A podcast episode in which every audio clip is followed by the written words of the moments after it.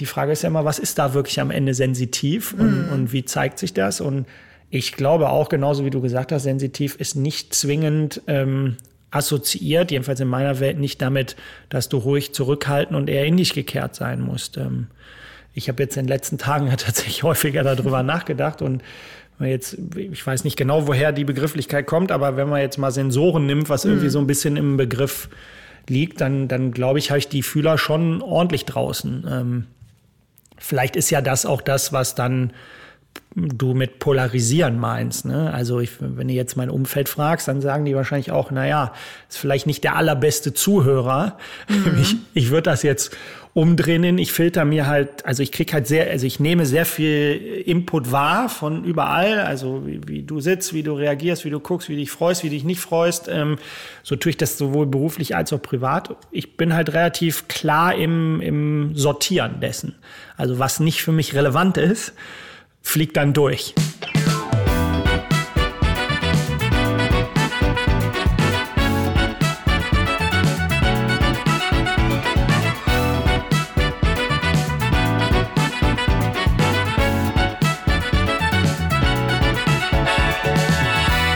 Moinsen und herzlich willkommen zu einer neuen Folge von Sensitiv Erfolgreich, der Mann, der beides kann. Mein Gast heute ist auch gleichzeitig der Gastgeber der heutigen Folge, denn ich bin wieder in Berlin und sitze gemeinsam mit Morris von meiner Partnerproduktion Hafengold Film, der hier sicherstellt, dass technisch alles nach unserem gewohnten Standard im grünen Bereich läuft, in Charlottenburg in der Agentur Vollpension von und insbesondere mit Sven Wedig. Dem Gründer und Geschäftsführer der im Januar 2013 gegründeten Vollpension Medien GmbH ist es natürlich außerordentlich wichtig, dass der Name auch Programm ist und nicht nur Geschwätz. Denn wer hierher kommt, bekommt das volle Wohlfühlprogramm. Und das kann mir natürlich nur recht sein, denn ich liebe es, mich gut aufgehoben zu fühlen von netten und aufmerksamen Menschen umgeben zu sein und dann auch noch mega leckeres Essen von einem echten Chefkoch serviert zu bekommen. Also was kann man sich denn eigentlich mehr wünschen? Und da grinst er, der Sven, der sitzt mir ja gegenüber und ja, ich bin ein sehr atmosphärischer Typ und habe irgendwie festgestellt, dass dies alle sensitiven Menschen gemeinsam haben und so auch Sven. Und äh, unter anderem davon wird er gleich mehr erzählen. Aber kommen wir erstmal zurück zur Vorstellung. Svens Karriere begann ganz ordinär 1999 für CBS News zu Bill Clinton Zeiten als Assistent des Korrespondenten im Weißen Haus und ging über mehrere Karrierestufen bis hin zum heutigen Experten für Social Media und Influencer Marketing. In diesem Rahmen spricht er natürlich über sein, seine Expertenthemen auf Panels, auf Konferenzen, bei Kongressen und in Podcasts wie den Deep Dive von OMR und jetzt natürlich im MIME. Mal ganz vorsichtig ausgedrückt ist äh, Kommunikation sein Metier. Sven ist schonungslos ehrlich, haut raus, was er denkt, gibt eindeutige Handlungsempfehlungen, ist maximal engagiert bezieht klar Position und steckt in alles viel Liebe, Emotion und Herzblut. Und da ich fachlich und persönlich damit so viel anfangen kann, sitze ich heute hier. Und ihr irgendwie mit mir. Also legen wir mal los. Moin, Sven. So, jetzt hauen wir mal raus, ne? Servus, jetzt, ja. Äh, lange vorbereitet sozusagen und äh, jetzt sitzt du hier und äh, wir haben einiges zu besprechen. Ich habe so ein, mir mal wieder, und das habe ich schon lange nicht mehr gemacht, ähm, einen Spickzettel dabei. Das heißt, wundere dich nicht, wenn ich ab und zu meine Brille aufsetze, sonst kann ich das nämlich nicht lesen, auch wenn ich das schon groß ausgedruckt habe. ja, manchmal ist das so. Also du bist ja unser toller Gastgeber heute. Du hast äh, ähm, uns alles zur Verfügung gestellt, was äh, wir uns nur wünschen können. Und deswegen habe ich auch gerade schon gesagt, also Vollpension ist bei dir echt Programm, ne? Also einfach äh, eine Selbstverständlichkeit, oder? Ja, du hast es dir ausgesucht, hierher zu kommen. und klar, wenn dann jemand herkommt, dann versuchen wir schon irgendwie das, das Voll in Pension und das Pension in Voll äh, total zu leben. Und ja, das ist unsere DNA. Also wir kümmern uns super gerne um Leute, um Kunden, um Gäste ähm, aber kümmern uns eigentlich um jeden hier, auch der, den Postboten, der hier reinkommt. Ja, das Gefühl hat man auch. Also man wird so schon an der Tür mit offenen Armen empfangen und äh, mit einem strahlenden Lächeln. Und egal, äh, wen man in, in der Agentur, also hier in den Räumlichkeiten begegnet, sind alle wirklich offen und freundlich. Und das hat ja natürlich auch immer was mit der Geschäftsführung zu tun. Ne? Also ja, also wir, klar, ich, am Ende ist man da ja doch auch Führungskraft und ja. das, was man irgendwie lebt, kann man dann irgendwie auch ins Team übersetzen. Und ja, wir, wir suchen uns jetzt als Firma auch schon die Leute aus, die in erster Linie auch in die DNA passen. Mhm. Also da muss Du hast ja viel auch von Harmonie und äh, ja, die DNA, die, das muss schon funktionieren. Also vielleicht doch mehr wert als der, der harte Skill, den ein jeder ähm, hat. Kannst du die beschreiben, die DNA von euch? Ja, die ist ehrlich, nahbar und ehrlicherweise immer mit einem Grinsen in der Backe, ähm, mhm. wie ich so schön sage. Ich, es gab mal ein ganz lustiges Zitat, ähm, ich weiß nicht, ob man das noch findet, aber es, ich habe mal so ein Foto gesehen von Lukas Podolski und Bastian Schweinsteiger. Und da stand in Anführungszeichen, also als Zitat drin, ähm, ich glaube, wie war die Formulierung? Spaß haben, aber konzentriert bleiben. Und äh, als ich die beiden Rollköpfe da quasi auf dem Bild gesehen habe, war mir relativ schnell klar, das ist eigentlich auch ein Lebensmotto, was ich durchaus äh, versuche in der Firma zu teilen. Also wir, probieren schon sehr fokussiert zu arbeiten und auch sehr ehrgeizig und vielleicht da im Gegenzug auch sehr streng zu sein mit uns mhm. selber. Aber im, in meiner Welt funktioniert das nur mit dem nötigen Humor und auch mit dem nötigen Spaß und der Freude daran. Jetzt bist du ja wie Poldi auch aus Köln. Ja. ja vielleicht, äh, also du hast ja nun sozusagen ein bisschen Köln nach Berlin gebracht, wenn man das so hört. Es hat auch Vor- und Nachteile. Ja. Ne? Also der Berliner, man könnte das umgangssprachlich vielleicht sagen, ist da ein bisschen schnodderiger, würde mhm. ich sagen. Ähm, ich habe hier auch eine Weile gebraucht, bis ich so richtig angekommen bin. Ich würde sagen, das hat schon so sechs, sieben, acht Jahre gedauert. ähm, ja, in Köln ist das anders. Ne? Ich war gerade am Montag da, da setze hm. dich dann hin, willst relativ motiviert einen Salat bestellen am Mittag, weil du sagst, gesund durch den Tag und dann kommt der, kommt der Kellner um die Ecke sagt, Junge, nimm einen Kölsch, sonst wird das nix. Und das trinkst du dann auch besser. Ja, ist ein Unter, also klar, ist unterschiedlich, aber das macht ja auch irgendwie aus. Ähm, es gibt tatsächlich inzwischen auch relativ viele Rheinländer hier in Berlin. Ich, ich glaube, so weit voneinander entfernt sind sie gar nicht. Mhm. Sie äußern es nur anders. Ja, ich glaube, die direkte Art, äh, das ist schon äh, dem, dem Berliner und dem Kölner gemein. Ne? Also, dass man einfach, einfach sagt, was man denkt. Vielleicht ja. eben in der Tonalität vielleicht einen kleinen Tick unterschiedlich, aber das ist mir ja auch recht als Hamburgerin. Wir sind in der Tonalität nochmal anders, vor allen Dingen äh, geringer. Absolut. aber auch ähm, eher auf der direkten, klaren Seite. Ne? Also es ist ja eine Form von Kommunikation, die man wählen kann. Und Hast du das Gefühl, dass du dadurch manchmal auch polarisierst, so bei, bei Kunden auch? Ja, also ähm, bewusst und unbewusst. Ne? Mhm. Ich, ich glaube beides. Also in dem Moment, und so ist es, glaube ich, überall, ähm, da nehme ich mich jetzt nicht als speziell, in dem Moment, wo du eine klare Haltung äußerst oder eine klare Meinung zu einem Thema hast, glaube ich, polarisierst du immer. Mhm. Ähm, ähm, man könnte auch andersrum sagen, wenn du den Leuten nicht nach dem Mund sprichst, polar, äh, oder nach dem Mund sprichst, polarisierst du natürlich nicht so viel, aber Klar, ähm, das ist ähm, vielleicht für den einen oder anderen sogar auch Schutz, laut nach vorne zu gehen. Ähm, für andere ist es eine klare Haltung. Für, ich glaube, es ist sehr subjektiv in der Wahrnehmung. Ähm, mhm.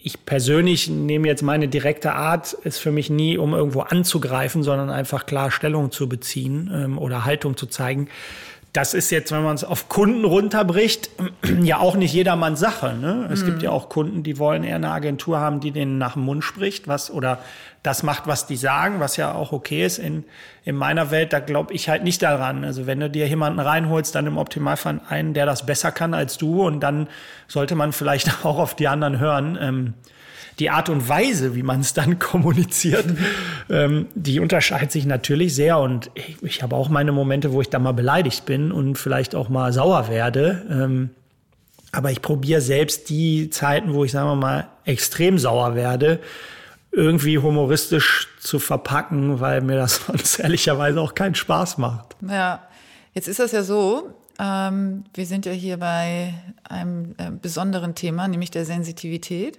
Und die wird ja in der Regel in Verbindung gebracht mit jemandem, der eher zurückhaltend, introvertiert, äh, vielleicht sogar schüchtern ist, ähm, vielleicht sogar gar nicht weiß, wo er genau steht oder sie und ähm, auch nicht als tough direkt gilt. Ja. Und das ist ja so eins der Vorurteile, mit dem ich unbedingt aufräumen möchte. Und ja. da bist du natürlich der perfekte Kandidat, oh weil du ähm, einfach auch zu den dann auch eher extrovertierten, sensitiven Männern gehörst, die äh, sicherlich in der Minderheit sind, aber trotzdem auch existieren.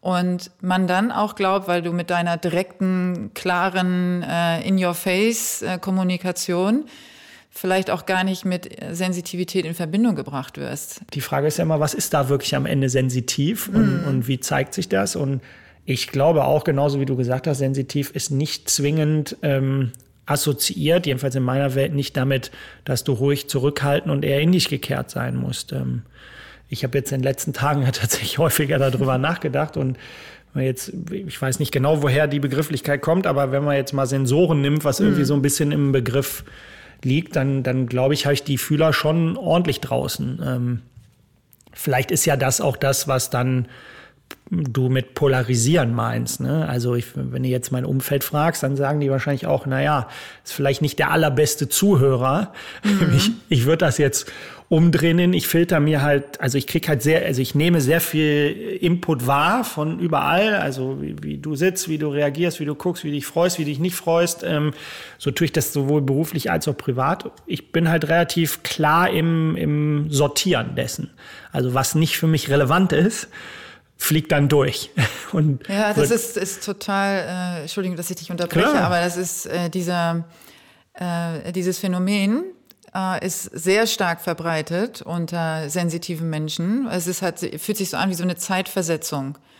Ähm, also schon äh, zu wissen, was kommt oder äh, schon jemanden zu erfassen, bevor der überhaupt anfängt zu sprechen, schon zu wissen, wie derjenige sich fühlt oder diejenige, ähm, bevor sie überhaupt äußern, wie sie sich fühlen und dass daraus dann entstehen kann, dass du gar nicht mehr aufmerksam bist und vielleicht gar nicht zuhörst, weil du weißt ja schon, was eigentlich los ist. Also du hast es ja schon, du hast es schon verstanden, ohne dass gesprochen wurde und da, ohne dass es dir erklärt wurde. Ja, das ist, finde ich, auch ehrlicherweise etwas, was im Beruf total schwer ist zu handeln, ne? Mhm. weil du natürlich als Führungskraft dazu neigst, Dinge abzukürzen, weil du eine mhm. gewisse Art von Zeitmanagement betreiben musst. Also man hat jetzt spätestens durch Corona gelernt, dass Zeit etwas ist, was du nicht kaufen kannst. Das kann schnell vorbei sein. Es kann auch unglaublich zäh werden und langweilig, aber im, im Rahmen dieses Prozesses, dass du deine Zeiten optimierst, ja, richtiges Zeitmanagement betreibst, versuchst du halt beruflich auch Dinge abzukürzen. Und das ist genau das, was du sagst. Ich muss mich selber auch dagegen erziehen, dass wenn ich war, also es kommt jemand auf mich zu im Büro und ich weiß in welchem Zusammenhang, dann kommt oft der Fall, genau dieser, dass ich genau weiß, was der jetzt fragen will. Ähm, und ich ihm eigentlich die Antwort direkt geben kann und damit dann auch wieder Zeit gewonnen habe. Mhm. Es, ist, es wirkt dann nicht besonders höflich, muss man auch klar sagen. Ne? Wenn da jemand reinkommt und sagt, weiß ich, pass mal auf, machen wir so und so. Oder nee, machen wir so und so nicht. Oder lass uns mal in die Richtung denken, ja, Moment mal, ich habe noch gar nicht meine Frage gestellt. und du aber sagst, ich kenne die schon. Ja. Ähm, da muss man sich dran, also muss man sich auch gegen, als Gegenüber dran gewöhnen. Ich glaube, es ist aber auch ein bisschen Verpflichtung für jetzt mich im Persona zum Beispiel daran zu arbeiten, den Leuten dann doch die Zeit zu geben, auch ihre Frage zu stellen. Auch wenn ich mir anmaße, das eine oder andere Mal wüsste ich schon vorher die Antwort oder bevor die Frage kommt. Aber da muss man sich selber, glaube ich, auch, ja, es ist ein dauerhafter Lernprozess. Ich bin da auch noch nicht ganz raus aus dem Lernprozess. Ich glaube, du brauchst auch alle Rollen. Also ja. ich, ähm, wir haben ja viel über Psychologie auch geredet. Ähm, mir ist mal dieses Ned Herman Gehirnmodell beigebracht worden mit emotional, strategisch, wertekonservativ und logisch. Und du brauchst halt Spieler in jedem Bereich, auch in so einer Company. Ne? Wenn ich mir jetzt hier nur emotional getriebene Truppe aufbauen würde, dann hätten wir hier unfassbar viel Spaß, aber wären unglaublich unerfolgreich. Insofern brauchen, brauchen wir beides und ich glaube, es ist für jede Seite, egal ob zurückgezogen oder offen, wichtig, auf die andere schon ein bisschen einzugehen das ist etwas, was man, glaube ich, lernen muss. Also wenn ich jetzt in der Retrospektive, ich hätte mich, also ich würde mich jetzt ungern noch mal mit 20 selber live erleben, weil da war es nur nach vorne, mhm. ohne, also komplett ohne Nachdenken nach vorne und laut. Dass das unangenehm ist, ist, ist glaube ich, also muss man leider offen zugeben, auch rückwärts betrachtet. Das kann schon dem einen oder anderen echt wehtun. Ne?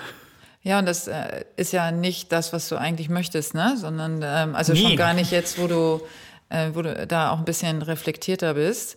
Aber wenn wir jetzt mal in die Situation reingehen, du hast ähm, eben diese unterschiedlichen Mitarbeiter und ähm, machst du das bewusst, dass du auch unterschiedlich auf die eingehst? Klar, also wenn man jetzt sagt, ja, das hört sich immer so kalkuliert an, ne? mhm. aber ähm, also denke ich gerade darüber nach, dass sich das so kalkuliert anhört, aber klar muss ich. Ich glaube, das ist eine, eine Aufgabe einer Führungskraft, auf diese Individuen einzugehen. Ähm, ich hole die nicht an Bord, damit die meinen Stil leben oder meine DNA leben. Wir haben eine DNA rund um die Company gebaut, die jeder auf seine Art und Weise interpretieren kann. Das ist so ein bisschen wie der, wie der Arbeitsplatz. Ich, ich kann nicht allen sagen, der best der beste New Work-Gedanke ist, dass ihr alle einen mobilen Arbeitsplatz habt und ihr kommt, der eine möchte mehr zu Hause sitzen, der nächste möchte rund um die Uhr im Office sein, weil es mhm. hier schön ist. Der dritte möchte nur auf der Couch liegen, der nächste in der Badewanne. Am Ende ist das alles eine individuelle Entscheidung. Und ich glaube, das, ganz ehrlich, vielleicht macht das Sensitivität aus ähm, oder eine gute Führungskraft aus, dass du im Rahmen deiner Möglichkeiten versuchst, möglichst individuell zu agieren. Und das fängt von der Ansprache oder von der Reaktion bis hin zur Organisation eines Arbeitsplatzes an und hört da letzten Endes auch auf. Wenn du jetzt jemanden hast, wo du merkst, ähm, da hast du jetzt eben eine Person vor dir, die sehr, sehr sensitiv ist und äh, sehr introvertiert. Ähm, wie schaffst du das, dass du ähm, dieser Person Raum gibst oder ähm, die, ohne sie jetzt wirklich so direkt, jetzt sag mal was, aufzufordern, äh, etwas zu sagen, sondern äh, versuchst dieser Person ähm, das Gefühl zu geben, dass sie sprechen darf oder äh, sprechen sollte. Also ich, ich mache es schon sehr bewusst, auch im Sinne von, dass, äh, dass ich sage, das ist jetzt deine Fläche zu erzählen, was du erzählen möchtest. Mhm. Ähm, ich kann natürlich auch ein bisschen hinführen, so mhm. wenn das so einfach nicht funktioniert, aber letzten Endes lerne ich, also ich kann an der Haptik viel erkennen, so wie kommt derjenige rein. Wir hatten auch schon Bewerber, die haben so gezittert, wo du erstmal 20 Minuten damit beschäftigt bist. Jetzt beruhig dich, wir tun dir nichts. Ähm, also das Äußerliche spielt sicherlich eine Rolle, wie derjenige auftritt. Ich bin kein großer Fan, Körpersprache zu deuten, muss ich ehrlich sagen, weil vielleicht sitzt der in einer abwehrenden Haltung ultra gemütlich. Deshalb probiere ich relativ früh, die Leute zum Reden zu bringen und äh, eigenmotiviert zum Reden zu bringen. Und das versuchen wir auch auf idealer Weise, auch auf Themen, die erstmal jobfremd sind, um einfach mhm. auch lebt er eine Familie? Ist dem das wichtig? Also es gibt so bestimmte Schlüsselwörter in so einer in so einer Diskussion oder in so einer ersten Runde nenne ich es mal. Da kannst du schon aus meiner Sicht, also ich für mich kann da ein sehr gutes Profil bilden. Ähm, klar brauchst du eigentlich auch noch Testcases und so, aber ich eine Riesendiskussion hier auch intern immer so HR-mäßig. Wie machst du den besten Prozess? Am Ende glaube ich, also ich für mich, ich, ich kann das nicht als Learning für alle geben, aber ich glaube, es muss immer eine gute Bauchentscheidung sein. So, ähm, wenn ich einen Top-Kandidaten habe auf einem Top-Level mit Top-Skills und, und einer unglaublich geilen Geschichte, aber, de, aber ich spüre nichts, dann geht das nicht. So, und, oder ich spüre vielleicht sogar was, was mir nicht gefällt. Ähm, dann ist das man muss ja auch sagen, wir sind jetzt in der Größe so um 20 Leute, ne? Ähm, da ist das noch überschaubar, aber da ist jede einzelne Person in, den, in dem Team so wichtig, dass ich einfach extrem darauf achten muss, habe ich, habe ich ein gutes Gefühl dabei, funktionieren die in der Truppe. So und ja, man, man, vielleicht ist es oberflächlich, ich weiß nicht, aber ich glaube, so dieses erste Kennenlernen ist eigentlich das, das Entscheidende. Ich glaube gar nicht, dass das oberflächlich ist, sondern ich glaube, dass die ähm, intuitiven Entscheidungen immer die besten sind.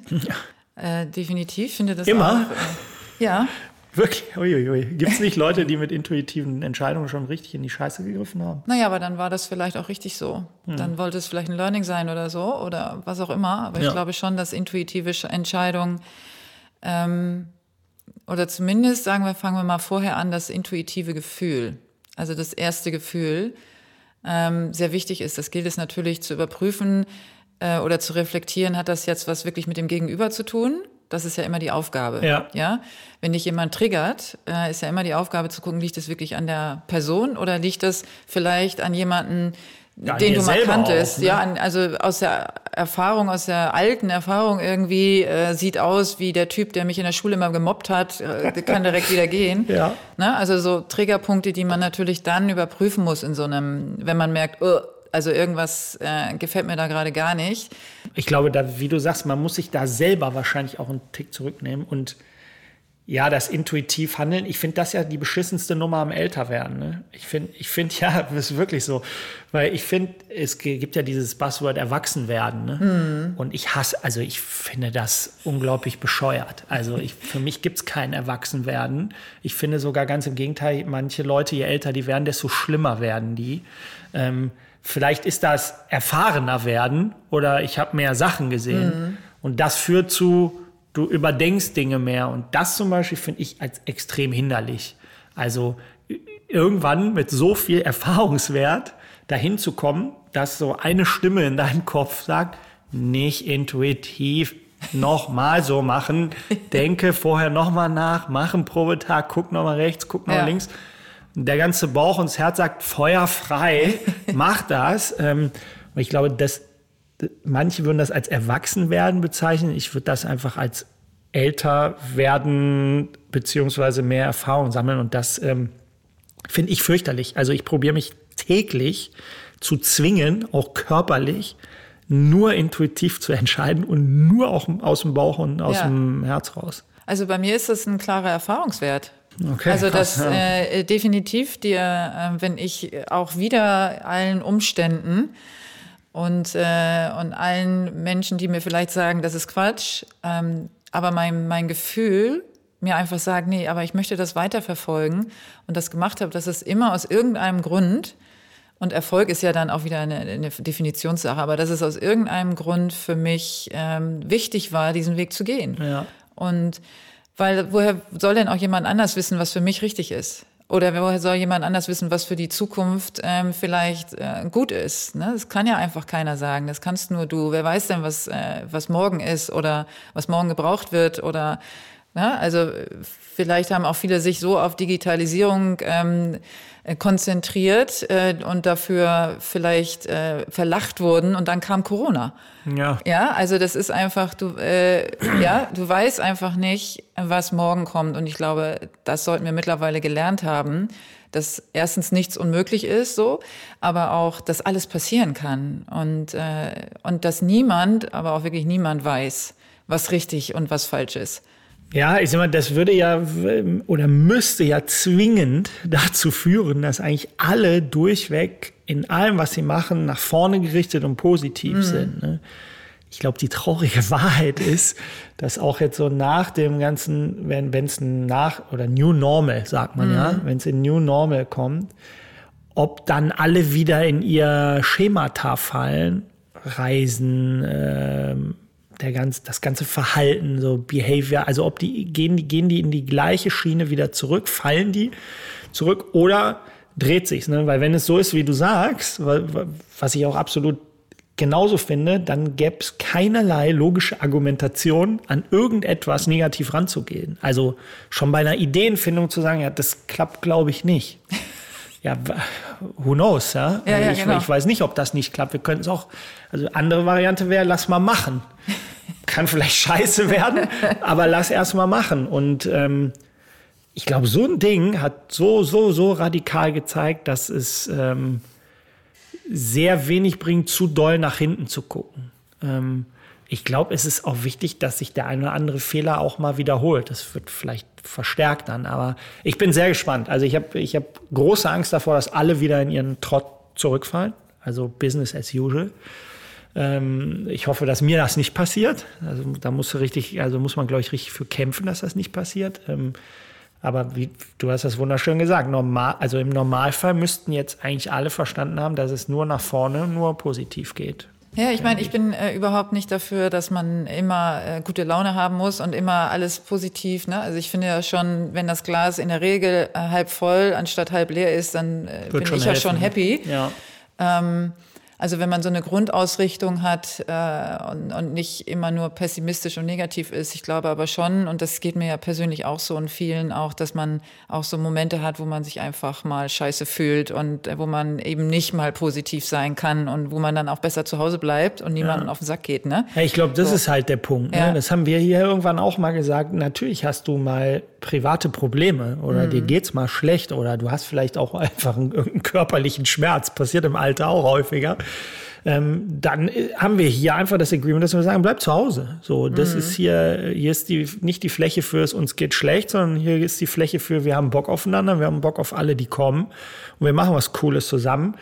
Wenn es heute der Tag ist mit die Welt ist Kacke zu mir, dann würde ich sagen, was das berufliche Umfeld geht, immer erstmal zu Hause bleiben und so und mit sich da klarkommen. Und wenn das wieder cool ist, dann weiter Vollgas. Aber ja, ich brauche, also je älter du wirst, desto mehr Zeit brauchst du ja auch mal für dich. Und das ist ja genau das, was ich eben beschrieben habe. Du, du knallst nicht in jeden Tag rein, sondern und nochmal, ich finde es wirklich anstrengend und nervig.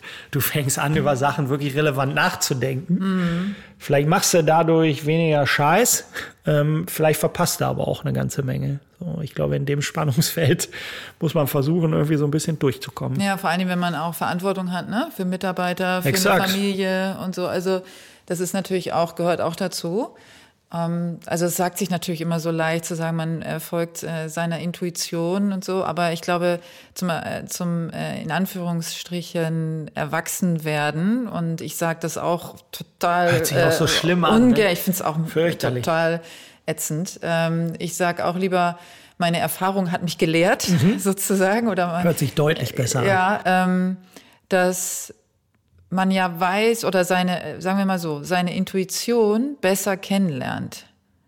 Ja, ja dass es nicht mehr ja. so, so eine naive, äh, ach, ich habe jetzt gerade den Gedanken und dem folge ich, sondern ähm, Intuition heißt auch für mich auf Erfahrungen basierte ähm, Gefühle, Gedanken, ähm, die dann gepaart sind mit etwas Neuem, was einem äh, in den Kopf schießt, was man dann vielleicht äh, als Vision betrachtet oder so. Und, und was gar nicht kindisch ist, sondern was, ähm, sondern sehr bedacht sogar manchmal ist. Aber Außenstehende würden schon ab und zu wahrscheinlich auch mal sagen, das ist aber jetzt, das ist jetzt ein bisschen kindisch, dass du das so machst. Ja, so aber sagst. genau, und das ist ja genau der Punkt, wo wir wieder beim Polarisieren sind. Ja. Ne? Wo man sagt, ja, das kann für dich gerne so sein. Ja, ähm, aber ich weiß genau, was ich tue. Und ich habe da eine klare Vision und das wird dir ja auch so gehen. Also voll. Also ja? vor allen Dingen, dass wenn man so viel wahrnimmt und, und so mhm. viel versucht zu speichern und so viel versucht zu priorisieren, dann dann kommst du, also du, du überlebst das quasi nur, wenn du sehr klar bist in deiner Position und ähm, also ich sag mal, ob die richtig oder falsch ist, ob das der beste Weg, der effizienteste Weg, ob man hätte was in den letzten fünf Jahren anders entscheiden können, ja, auf jeden Fall. Ja? Also vielleicht hätte man es auch ganz anders machen können.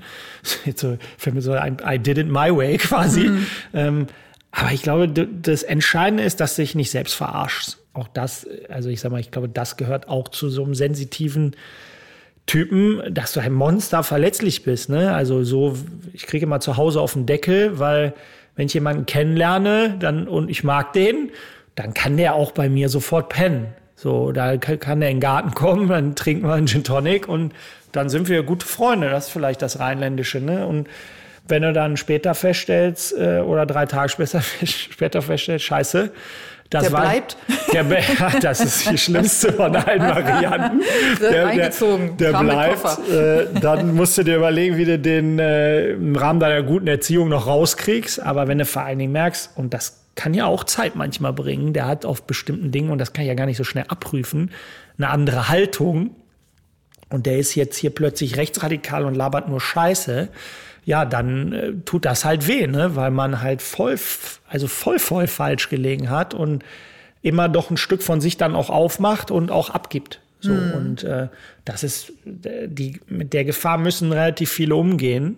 Und ich glaube, das ist ja auch das, wenn, da haben wir auch drüber mal geredet, wenn du dann jemand bist, der das nicht so gut kann oder auch nicht so eine Hilfe kriegt, dann glaube ich, habe ich auch verstanden, warum die Leute dann eher und schneller wirklich auch Probleme kriegen ne? und so komplett runterfahren. Ähm, das ist ja auch das, was, was man dann findet. Ne? Wenn man sagt, so sehr sensitive Leute sind welche, die auch brutal, brutal für die, für die dunkle Seite der Macht quasi äh, anfällig sind. Ähm, und ich glaube, das erklärt sich für mich eben so aus diesem ständigen Geben und, mm. und Aufmachen, dass du halt dann doch ein paar Mal das Messer in den Rücken kriegst und dann musst du halt überlegen, wie du das handeln kannst. Ne? Und das kann vielleicht auch nicht jeder, vielleicht ist am Ende auch nur der Humor, der, der das, sagen wir mal, vernarben lässt. Ähm, vielleicht ist es auch eine gewisse, also bei mir, ich würde das bei mir irgendwann so bezeichnen wie, ja, Gleichgültigkeit ist ein blödes Wort, aber das ist einfach im Rahmen meiner so natürlichen Filtermöglichkeit sagst, ja, oh, shit, weiter geht's. So schnell schütteln. Zu lange drüber nachdenken möchte ich eigentlich nicht. Nee, es ist ja eine, dann wieder eine bewusste Entscheidung. Das scheint ja dann für dich so eine Form von ähm, Technik zu sein.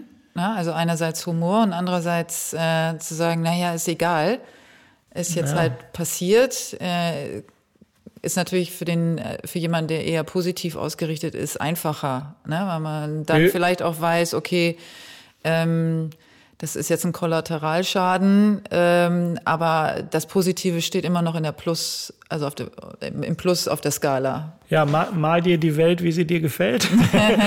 ja, also ähm, man muss sicherlich auch aufpassen. Die Diskussion hatte ich auch schon einmal. Ne? Man könnte ja auch sagen, dass das Verdrängung ist. Ja. Ich weiß jetzt nicht, was ein Psychologe zum. Ich war, war noch nie bei einem, obwohl mir dringend empfohlen wird, mal zu einem zu gehen. Ähm, die, ist die Frage, ob dann auf Dauer Verdrängung so funktioniert. Ähm, mhm. Ich persönlich für mich im Moment, also kann sie ja auch schlagartig vielleicht ändern, fahre eigentlich ganz gut damit, so die, die Fehlentscheidungen, die man getroffen hat, schnell zu bearbeiten, also auch schon zu, zu verstehen und nicht nur abzutun, aber dann auch ganz schnell wegzugeben. So, also ähm, weiß nicht, ob das jetzt eine Fähigkeit oder Zufall ist. Es gibt dann auch Dinge an Fehlentscheidungen, da kann ich mich kaum noch dran erinnern. Mhm. ähm, so, ich glaube, ja, ob es am Ende Verdrängung ist und es fällt dir irgendwann auf die Füße, I don't know. Also das, das, das muss man vielleicht auch einfach rauskriegen. Na, es ist, äh, man, man, könnte auch sagen, es ist gesund. Auf der einen Seite kann es das eben sein, auf der anderen Seite, klar, wenn du jetzt was äh, verdrängst, ich glaube, das kommt immer auf die Sache drauf an. Ja. Ne, wenn du jetzt ähm, was verdrängst, was dich wirklich emotional richtig mitgenommen hat, dann ist es natürlich ungesund. Ja. ja. Wenn es aber dann um eine sachliche Sache ging, okay, ich habe jetzt den Pitch verhauen, ja, ja ähm, oder äh, Mitarbeiter, ähm, den habe ich doch nicht einstellen können, obwohl ich den echt voll gerne gehabt hätte oder so. Also das sind ja, ja um Unterschiede. Die Dinge geht's ja ne? hauptsächlich. Ja, auch. genau. Und dann ist es, denke ich, also aus meiner Perspektive ähm, ist es dann eher so, dass man sagt, okay, konzentriere dich auf das nächste und, äh, und reflektier kurz, warum hat das nicht geklappt? Ne, das hast du ja auch gesagt. Also einmal drüber nachdenken. Also warum hat der Pitch nicht geklappt? Warum wollte der Mitarbeiter nicht zu uns? Das machst du ja. Ja. Ähm, und dann hoffentlich daraus zu lernen und das, das nächste Mal einfach äh, versuchen, besser zu machen ne? und dich auf die Zukunft zu konzentrieren. Aber es ist schon so, dass, dass man ähm, mit Verdrängungsprozessen natürlich sehr aufpassen muss, insbesondere wenn man sensitiv ist, weil es ist auf jeden Fall ein Backfire-Prozess. Ja. Also wenn du, du hast mir ja mal erzählt, ähm, dass du mal in Urlaub gefahren bist. ähm, und äh, vielleicht erzählst du die Geschichte einfach, einfach selbst, bevor ich sie falsch erzähle. Aber ich will auf da was Bestimmtes hinaus. Ja. Also ich kann, ja, man kann die kurz erzählen. Also ich bin im Endeffekt mit meiner Familie an die äh, spanische Festlandküste, wenn man das so sagen kann, also aufs Festland geflogen. Und äh, das war in so einer Zeit, das ist gar nicht lange her, ähm, war in so einer Zeit, ich sag mal so vor gut einem Jahr, wo ich jetzt nicht mich nicht so richtig fit gefühlt habe, auch, also körperlich nicht so richtig fit gefühlt habe. Ich mache sonst sehr viel Sport, auch in der Vergangenheit viel gemacht. Ähm, und dann sind wir da hingeflogen. Ich habe mich da eigentlich gefreut. Und dann sind wir, wie man das dann halt so macht, ne, in so ein Monster Luxury Resort da eingecheckt. Und das war so ein bisschen auf japanisch-asiatisch gemacht. Und da stand da an diesem, an diesem an dieser Küste im spanischen Festland. Und als ich da rein bin, das ist mir dann im Nachhinein auch erstmal so bewusst geworden, da war irgendwie, das gehörte da überhaupt nicht hin. Ne? Also das muss man klar sagen. Das war für sich als Einzelobjekt war das krass. Also unglaublicher Service, geiles Essen. Im Nachhinein muss ich immer so lachen, weil überall war diese, also dieses asiatische Gedudel, weißt du, du hörst überall so lü, lü, lü, lü und dachtest mhm. irgendwann so, ey, jetzt macht's mal in den Gängen aus, reicht langsam schon.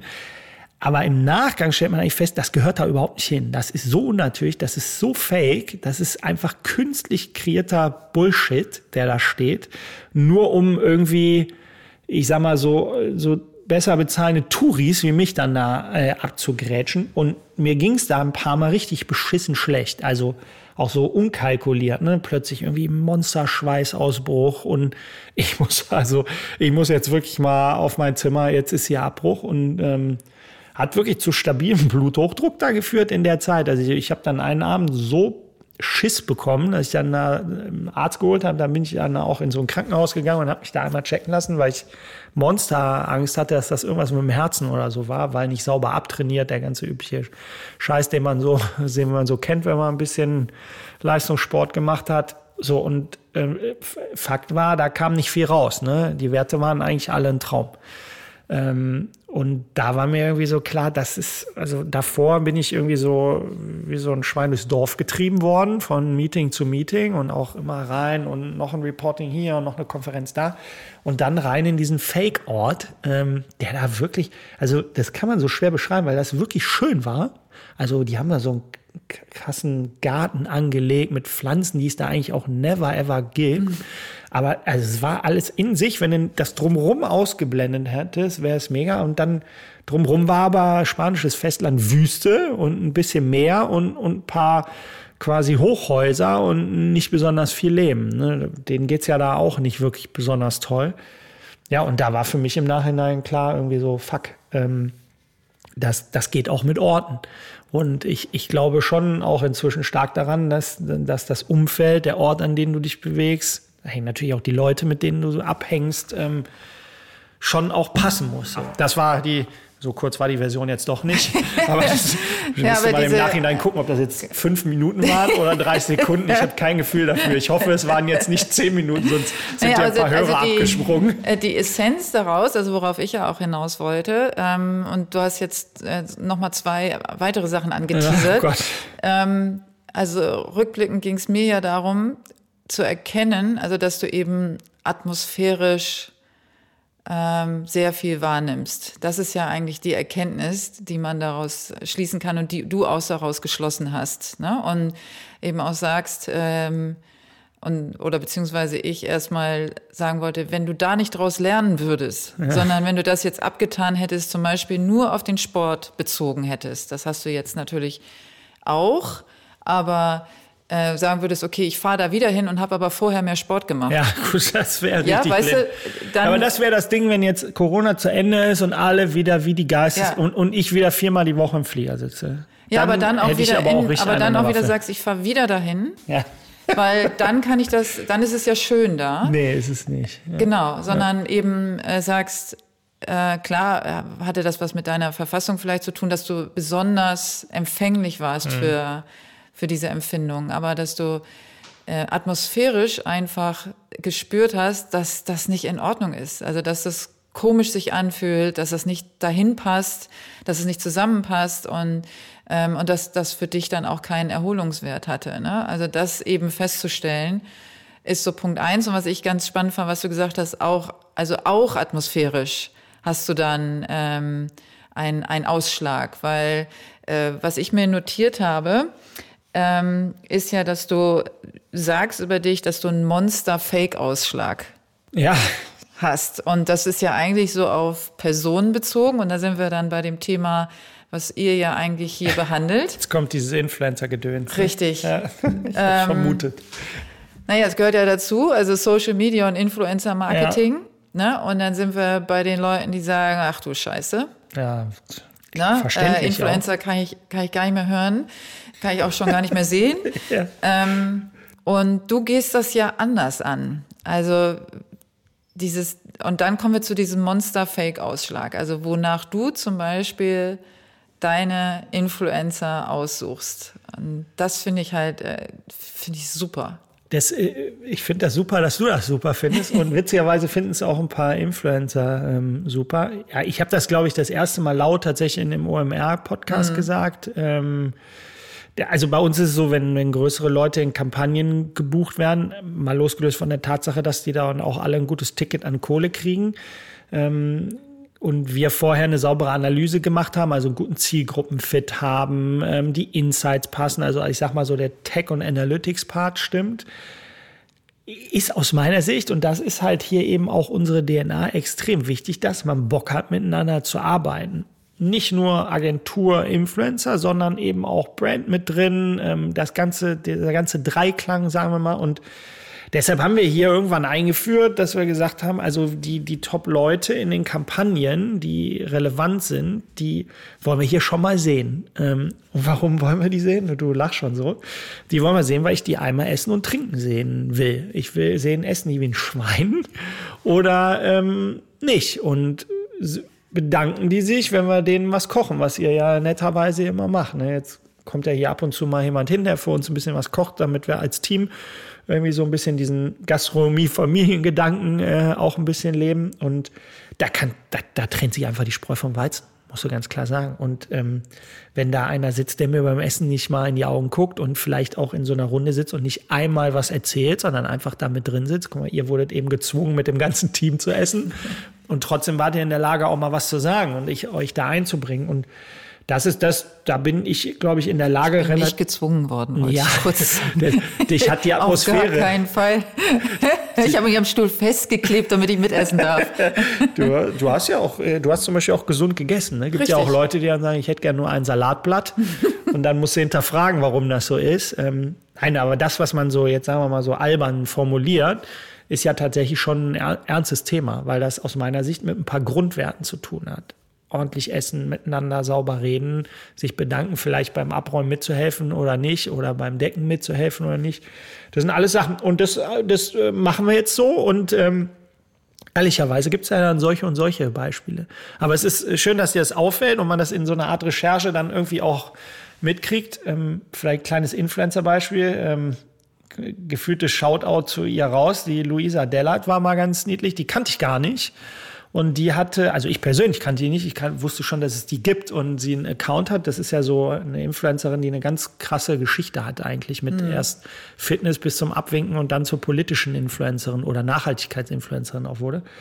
Und äh, die hat offensichtlich den Podcast gehört, äh, Podcast gehört. Und da habe ich ja auch drin gesagt, dass man also hier auch gerne mal einen Gin Tonic trinken können, weil auch beim Alkohol trennt sich die Spreu vom Weizen. Und die hat mir. Ich habe ein bisschen Angst vor heute Abend. Ja, also musst du nicht. Das ist ja alles ganz normal, glaube ich. Äh, gut, dass man mich nicht sehen kann in so einem Podcast. Ne? Ähm, aber die hat mir dann zum Beispiel geschrieben. Die hat da geschrieben, ich habe den Podcast gehört und äh, ich finde das cool. Und wann kann ich mal bei euch äh, vorbeikommen und einen Gin Tonic trinken? Und ähm, so entstehen jetzt die ersten Kampagnenideen. So und ich glaube, es gibt schon noch genug Leute da draußen, die da Bock drauf haben. Und zu deinem Influencer-Thema, ja, äh, Fake-Faktor. Ähm, du kannst sicherlich viel, also oder einfacher gesagt, ähm, Scheiße wird es immer geben und Scheiße gibt es eine Zeit lang und dann irgendwann ist die Scheiße weg. Man würde beruflich vielleicht sagen, das ist eine gewisse Art von Marktbereinigung. Irgendwann hast du nicht mehr 50.000 Beauty-Influencer, weil das sind dann noch drei, die die Geschichten erzählen. Am Ende ist der Influencer Mensch, ne? Und das ist Marketing mit Menschen. Und ähm, dieses Marketing mit Menschen hat ein unfassbares Potenzial. Logisch, weil einfach Menschen Sachen geiler können als Computer. So, das Kreation, da sind ein paar Synapsen, kriegst du nie so programmieren. Aber hat halt gleichzeitig auch Risiko. Ne? Wir haben jetzt gerade eine Kampagne, da hat die Influencerin kurz vorher oder jetzt während der Kampagne getrennt. Und zwar ziemlich übel, ziemlich lang, also ziemlich lange Beziehung, ziemlich, die ist erstmal raus, ne? Das, und da kannst du auch nicht hingehen und sagen, ist mir scheißegal, was bei dir privat passiert. Poste jetzt mal weiter rund um die Uhr. Und deshalb ja, ist das ist Influencer-Marketing jetzt nicht alle Heilmittel und nicht alle Influencer sind cool. Da gibt es auch Idioten und es gibt auch unglaublich schlechte Kampagnen, aber es gibt genauso krass richtig gute Leute mit richtig coolen Kampagnen. Und aber das ist ja genau der Punkt, wo du ja hin willst. Ne? Also, oder was jetzt ähm, euer Purpose sozusagen ist. Ihr möchtet ja die richtigen Kunden, also echte Kunden mit echten Menschen ähm, zusammenbringen und daraus ein echtes Marketing generieren. Voll. Also wir, wir, ich persönlich auch und wir als Firma glauben schon extrem daran, dass in diesem Influencer-Marketing, also in der Macht der Menschen, extrem viel liegt für die gesamte Marketing-Klaviatur. Also wenn man jetzt mal nur Content nimmt, dann kann ich mit der einen Person einfach unglaublich guten Content kreieren für alle Disziplinen, ob das für mein TV, für mein Out of Home, für meinen Radiospot, für meinen Digitalbanner, die sind in der Lage, das zu machen und das ist ziemlich cool. Ne? Die mhm. haben technisch die Voraussetzungen. Das ist einfach was anderes als vor 30 Jahren Marketing zu machen. Ähm, und wenn man das versteht und richtig einsetzt, ist das, wenn man jetzt mal in Kundensprache rechnet, so von der Kosteneffizienz, ist das einfach ein Top-Medium. Aber es ist halt mit Menschen. Ne? Hm. Also es ist kein Programmatic und es ist auch kein stupide geschalteter Banner, den ich auf irgendeinen CPC laufen lassen oder einfach ein AdWords. Das ist es nicht. Deshalb hat es auch so einen Ausschlag nach oben in der Performance, weil es einfach geiler ist. Aber dafür musst du halt mit Leuten dich auseinandersetzen. Und das ist, Du hast als Agentur, glaube ich, ist schwer, einen USP zu finden, aber der USP ist da Ressource, dass wir uns mit den Leuten auseinandersetzen, dass wir die richtigen Leute identifizieren, um mit denen die Ideen entwickeln, die dann draußen sind. Weil das die Ressource des Kunden einfach nicht kann. Der funktioniert in seinem Business. So. Ja, und das ist, äh, das ist die Mechanik. Deshalb bin ich da ein großer, großer Fan von, so leid es mir tut für die Hater des Influencer-Marketings. Ähm, und kleiner Tipp für alle quasi, die zuhören und das Influencer-Marketing kacke finden oder jemanden, jemand nervt, der nur Scheiße produziert, entfolgen. Ist eine ganz verrückte Kiste. Einfach entfolgen. Man ist, kann sagen, man kann da gleich klicken, nicht mehr Freunde, nicht mehr abonnieren. Man kann sogar blockieren, melden und wegspammen. Man ist wirklich in der Lage, das ist dann Verdrängung. Übrigens kann ich gut. Wenn mich einer nervt, lösche ich den und ein Jahr später habe ich das Gefühl, der ist gestorben. Weil ich ja nichts mehr mitkriege von dem. Ich sehe ja nichts. Ich kriege ja nirgendwo einen Träger. Über die klassischen Medien kriege ich die nicht. Mhm. Gucke ich vielleicht auch in der Variante nicht. Ich kriege dann vielleicht noch was in der Tagesschau oder mal in einer Zeitung mit, aber sonst kriege ich ja, krieg da ja nichts mit, wenn ich es nicht suche oder nicht aktiv abonniere. Also, wenn jemand da Kacke sieht, unbedingt entfolgen. Das ist ja auch so eine, äh, ich habe ich auch letztens mit jemandem gesprochen, der gesagt hat, ich weiß nicht, wie ich das schaffen soll. Ähm, also jemand, der auch sehr sensitiv ist meinen Konsum so zu reduzieren, dass ich mich nicht permanent überreizt fühle.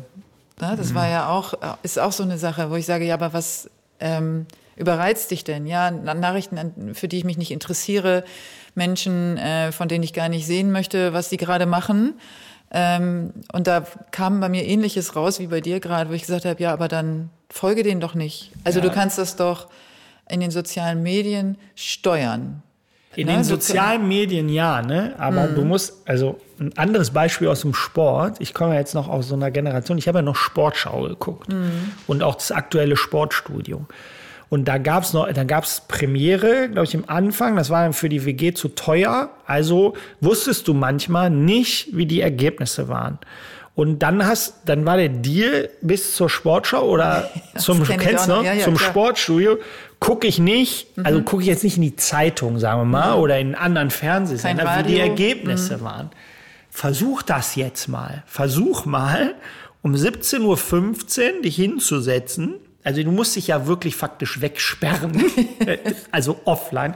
Versuch mal bis von mir aus 23 Uhr bis zur Sportschau nicht mitzubekommen, wie die Bundesliga-Ergebnisse ja. waren irgendein scheiß Freund ruft an, nö, weißt du schon, der FC, schön 3 zu 1 auf die Mappe gekriegt. Du machst aus Versehen dein Handy an, Pop, Pop-up, ja. News, Banner, Posting. Also du musst es, ich glaube, du kannst es nur, wenn es um die Social Inhalte geht, wirklich ausmachen, entfolgen, raus. Ja, aber das ist ja genau der Punkt. Ne? Also das ist ja, äh, wenn man, wenn man über sich ähm, nachdenkt und dann auch mal reflektiert und rausfindet, vor allen Dingen, wo Überreizung stattfindet, welche Informationen einem zu viel sind. Ähm, das geht im, im normalen Leben vielleicht, wenn man auch im Arbeitsumfeld ist oder mal auf eine Veranstaltung muss, dann ist es ja schon schwierig genug. Aber zu Hause und mit deinem Handy hast du durchaus eine Form von Kontrolle, die aber dann immer auch an dir selber liegt.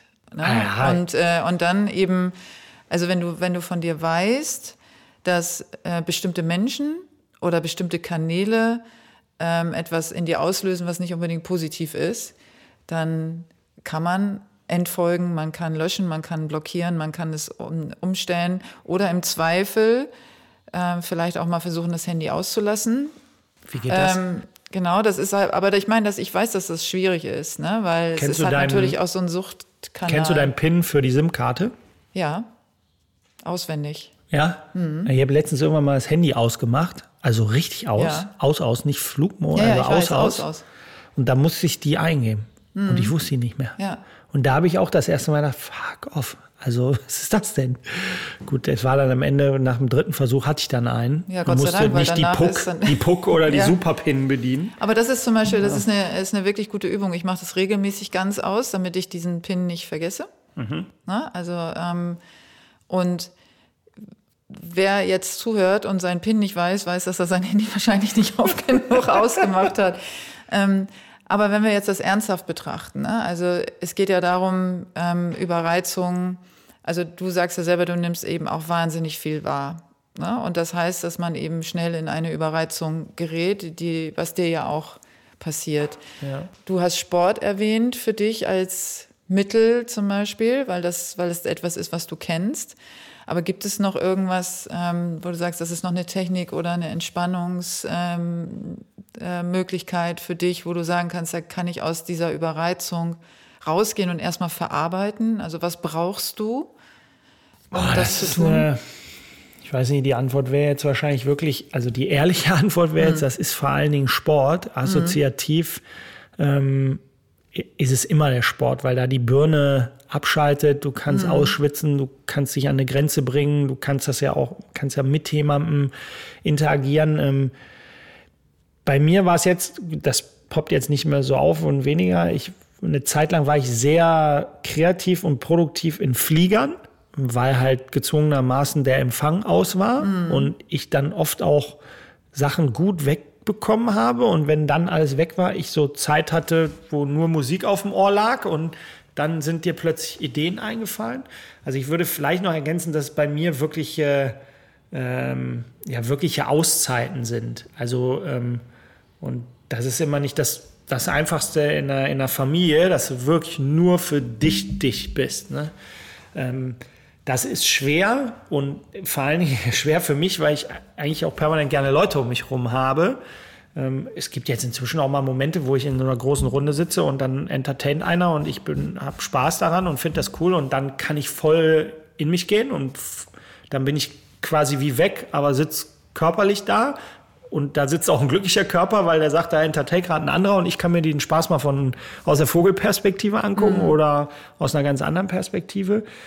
Ähm, das ist immer so ein bisschen, muss man überlegen, was also ich, wie gesagt, ich höre da, am Ende sitze ich dann auch mal ganz gerne stumpf irgendwo und höre da Musik. Oder jetzt können die Leute das nicht sehen, aber ähm, wir haben hier so eine tolle, müssen wir eigentlich fotografieren Machen wir auf jeden Fall. so eine tolle Wand äh, von einem unglaublich mega coolen Künstler machen lassen. Und da sitze ich auch mal gerne vor und gucke mir einfach nur die Wand an. Weil da sind so viele Eindrücke und da kommen oft ganz andere Ideen. So, ähm, aber ich, also ich habe zum Beispiel noch nicht zum Meditieren gefunden. Ich habe auch noch nicht zum Yoga gefunden. Äh, Ich glaube, da wehrt sich noch der 14-jährige Sportler in mir und sagt, das ist kein Sport. Ähm, Ja, ich würde das gar nicht so betrachten. Das versuche ich ja auch immer zu sagen. Also sowohl Kunden als auch, ähm, ähm, au- auch im, im Freundeskreis, aber, aber vor allen Dingen mir selbst, weil ich mich da auch äh, nicht finde. Ähm, ich mich aber in anderen Sachen finde, die für mich Meditation bedeuten. Und ich glaube nicht, dass es das klassische im Sitzen, Stillsitzen, Meditieren oder eben Yoga sein muss, damit man sagt, okay, man macht irgendeine Entspannungstechnik, sondern das ist eben ganz typbedingt. Ich bin ja auch Leistungssportlerin gewesen und für mich ist definitiv alles, was mit Bewegung zu tun hat, mehr Entspannung als ähm, in Ruhe irgendwo zu sitzen. Ähm, lieber ein Spaziergang am Meer ähm, oder tatsächlich äh, ist für mich auch abreagieren früher auch gewesen, Achterbahn zu fahren. oh, okay, ich Ne? verstehe. Also weil, weil das für mich ähm, Druck Gott, abgelassen hat. aber ist da nicht noch- Adrenalin, Oh, Druck okay. weg. Krass. Ähm, Ängste überwinden, also wirklich so in dieses komplette High zu gehen, weil ich habe tierische Höhenangst. Ah, okay. Und äh, dieses Und dann dun, dun, bist du dun, da dun, gerne raufgegangen auf die ja, Achterbahn? ja, ich mit meinen Kindern und dann im Freizeitpark den ganzen Tag und dann dünn, dünn, dünn, dünn, dünn, dünn, dünn. Meine Kinder haben mich immer geärgert, ich äh, schweißgebadet, bis man dann endlich oben war. Aber dieser, ähm, diese Möglichkeit, dann, wenn man runter, wenn es runtergeht, zu schreien, Ja. ja, also so laut zu schreien, ähm, ohne dass sich jemand wundert, ähm, das war für mich immer ein Mittel, ähm, Druck abzulassen und Okay. ähm, und dann den Tag natürlich total fertig von dem ganzen Adrenalin und so und äh, fix und foxy und von Zuckerwatte und keine Ahnung. Aber ähm, ich habe danach immer am besten geschlafen Ja. weil ich einfach so viel Druck ablassen konnte. Und ich glaube, dass für jeden das unterschiedlich ist. Es gibt auch Leute, die sind total ruhig, total entspannt, gehen aber boxen. Ja. Ja, weil es einfach ein, äh, ein, ein äh, Tool ist, eine, eine, also wie, wie so eine ähm, Befreiung. Es gibt ja auf etwas, äh, also auf, auf etwas nicht unbedingt auf jemanden, sondern Ja. auf etwas einzuschlagen, weil es Druck auslöst. Oder eben, was ich auch oft empfehle, äh, natürlich aus eigener Erfahrung, ich war ja auch Sprinter, ja. sprinten, rennen, rennen so schnell du kannst, bis die Lunge brennt wie verrückt. Ja, dann gehst du ein Stück und dann rennst du wieder und das Gefühl danach betrachte das auch als eine Form von Meditation, weil das ist deine Art, ähm, vielleicht zu dir zu finden und vor allen Dingen gedankenlos zu werden. Also ich glaube, wenn du, wenn wir das mit Meditation und Yoga sagen, dann müsste ich relativ schnell äh, beantworten. Dann wäre meine Meditation wahrscheinlich Rasenmähen und Kochen. Ja, siehst du. Ähm, das Genau, kochen, sagen. auch bei mir, total, voll der Flow. Aber dafür braucht ja. Mhm. man Zeit, ne? Und das ist halt, finde ich, auch so, ich koche nicht jeden Tag, also gerne am Wochenende. Und wenn ich merke, ich komme an und habe Ruhe, dann ist so, ey, was wollen wir, ich koche mal was Geiles. Und dann will ich aber auch die Zeit haben, geil in, in einen geilen Supermarkt zu gehen. Und in, äh, hier in Berlin irgendwie in frische Party, also irgendwo, wo du geile Sachen kriegst. Und dann mir die Zeit zu nehmen. Und dann witzigerweise bin ich gar kein Fan davon, die Rezepte abzukochen, sondern dann probiere ich es halt. Es schmeckt glücklich, also hat sich jetzt noch keiner groß beschwert. Ja, und das Rasenmähen, ja, das ist tatsächlich bei mir auch relativ drin. Wir, unsere Nachbarn haben irgendwann mal den Rasen gemäht, als wir im Urlaub waren, war ich stinkend sauer, als ich zurückkam. Wirklich, der hat das überhaupt nicht wahrscheinlich gesagt, jetzt machst du einmal im Rasen, du Sack. Ähm, den konnte ich also nicht mehr, da hatte ich mich sehr drauf gefreut. Ähm, ja, aber das ist, ähm, ich, ich glaube, solche Kanäle brauchst du schon. Also ähm, der Andi, mit dem ich da morgens trainiere, in äh, Ruderer im Olympia, also Olympiasieger im Ruderachter, äh, mit dem rede ich darüber auch viel und wir gucken uns auch unsere Pulswerte an und wie sind wir so drauf und merken schon, je freier die Birne ist, desto geiler sind die Pulswerte eigentlich und desto frischer fühlen wir uns auch. Wenn wir da reingehen und auf so ein, zwei Übungen überhaupt keinen Bock haben, dann ist das halt schon so, dass du auf dem Weg zur Übung schon merkst, warum habe ich jetzt acht, neun, zehn, elf Schläge mehr als sonst? Ja, klar, weil du keinen Bock hast da auf die Scheiße. Wenn du aber reingehst und sagst, ich ziehe jetzt durch, ist geil. Und danach, klar, kotze ich einmal ab, aber dann ist noch geiler. Dann geht der Puls runter, ne? Und dann hast, läufst du plötzlich einen ganz anderen Puls, als wenn du da mega verkrampft reingehst. Worauf ich hinaus will, ist, ähm, was ja auch Sinn und Zweck dieses äh, Formats ist. Ne? Ich habe das ja gemacht, weil ich festgestellt habe, dass ähm, insbesondere Männer, die eine sensitive Seite haben und natürlich hauptsächlich introvertiert eher sind und nicht so extrovertiert natürlich wie du, aber ähm, dass die merken, dass es viel mehr Männer gibt, als sie denken, die auch eine erhöhte Wahrnehmung haben, äh, die eine ähm, atmosphärische Wahrnehmung haben, die einen Fake-Ausschlag haben, die dann körperliche ähm, Beschwerden sogar bekommen dadurch. Kannst du da mit jemandem drüber sprechen? Ja, also ich würde sagen, ich habe jetzt nicht so den einen Ansprechpartner, wo ich sage, mit dem bespreche ich jetzt nur sensitive Themen. Ich habe, ähm, ich würde sagen, so drei, vier meiner engsten Freunde oder das sind die engsten und wichtigsten und auch irgendwie längsten Freunde. Mit dem bin ich schon am nächsten dran, dann aber auch sehr unterschiedliche Sachen sensitiv zu besprechen. Mit einem besprichst du mehr Familie, mit dem anderen besprichst du mehr die Sachen, die dich im Beruf bewegen, auch ähm, sensitiv. Ich finde, ähm, dass man jetzt noch mehr lernt, eben den Leuten dann auch, das, das was ich am Anfang gesagt habe, denen auch die Fläche zu geben. Ne? Also dieses, ich meine, du kennst das doch, dieses übliche, wie geht's dir? Das ist halt, puh, ne? Das ist halt schwierig. Was soll ich sagen? Ähm, das gibt auch Zeiten, da geht's mir scheiße. So, aber will das derjenige wirklich wissen? Ich habe mal eine Zeit lang die Leute so ein bisschen veräppelt, weil wenn die dann so übergangssprachlich gesagt haben, wie geht's dir, sag ich, willst du wirklich wissen? Und da war so, ja, äh, gehört eigentlich zur Begrüßung. Ja, so genau will ich es nicht wissen. Ich habe mir auch mal den Spaß gegönnt, einmal zu sagen, du, ganz schlimm, ist alles eine Katastrophe und mal zu gucken, wie die reagieren. Also ja, es gibt schon Leute, mit denen ich darüber rede. Ich glaube, das müsste ich auch noch mehr tun. Also da ist man auch nicht, nicht ausgelernt in dem Sinne. Ähm, ich habe eine Bekannte, die hat sich auch mal bewusst jetzt dafür entschieden, ich will zu einem Psychologin und dem einfach alles erzählen, weil ich glaube, ich habe zu viel angestaut und der tut das gerade total gut, da einfach Sachen rauszulassen. Ähm, für mich ist es, äh, also ich finde es für mich schön, die Leute intensiver zu fragen, wie es denen wirklich geht. Also einer meiner besten Freunde ist Physiotherapeut, der ist in meiner Wahrnehmung ultrasensitiv, auch sehr sensibel, ähm, was ja offensichtlich nochmal unterschiedliche Dinge sind. Und als Physiotherapeut ist der, sagen wir mal sinngemäß, der seelische Mülleimer für jeden Patienten. Mhm.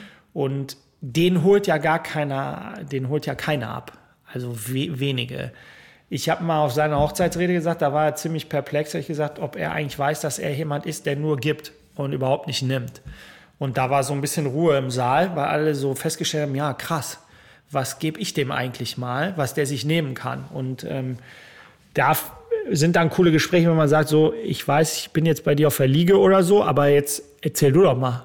Also den Leuten die Fläche zu geben das ist für mich dann auch Sensitivität, wenn ich sage, die, ich möchte denen die Zeit geben, darüber zu reden. Und dann fällt es mir wiederum auch ein bisschen leichter zu sagen, worum geht es jetzt bei mir. Und ähm, wenn jetzt sensitiv ist, auch über so, sagen wir mal, Ängste zu sprechen, klar auch. Also mit dem Andi beim Sport rede ich natürlich auch darüber, was ist, wenn wir jetzt mal zwei Wochen Pause machen, der, der wird Vater bald, so wie, wie ist das dann? Kann ich dann eigentlich auch noch jeden Morgen hier vorbeikommen? Sag ich, kannst du vergessen. gibt, gibt nur Ärger, würde ich nicht machen.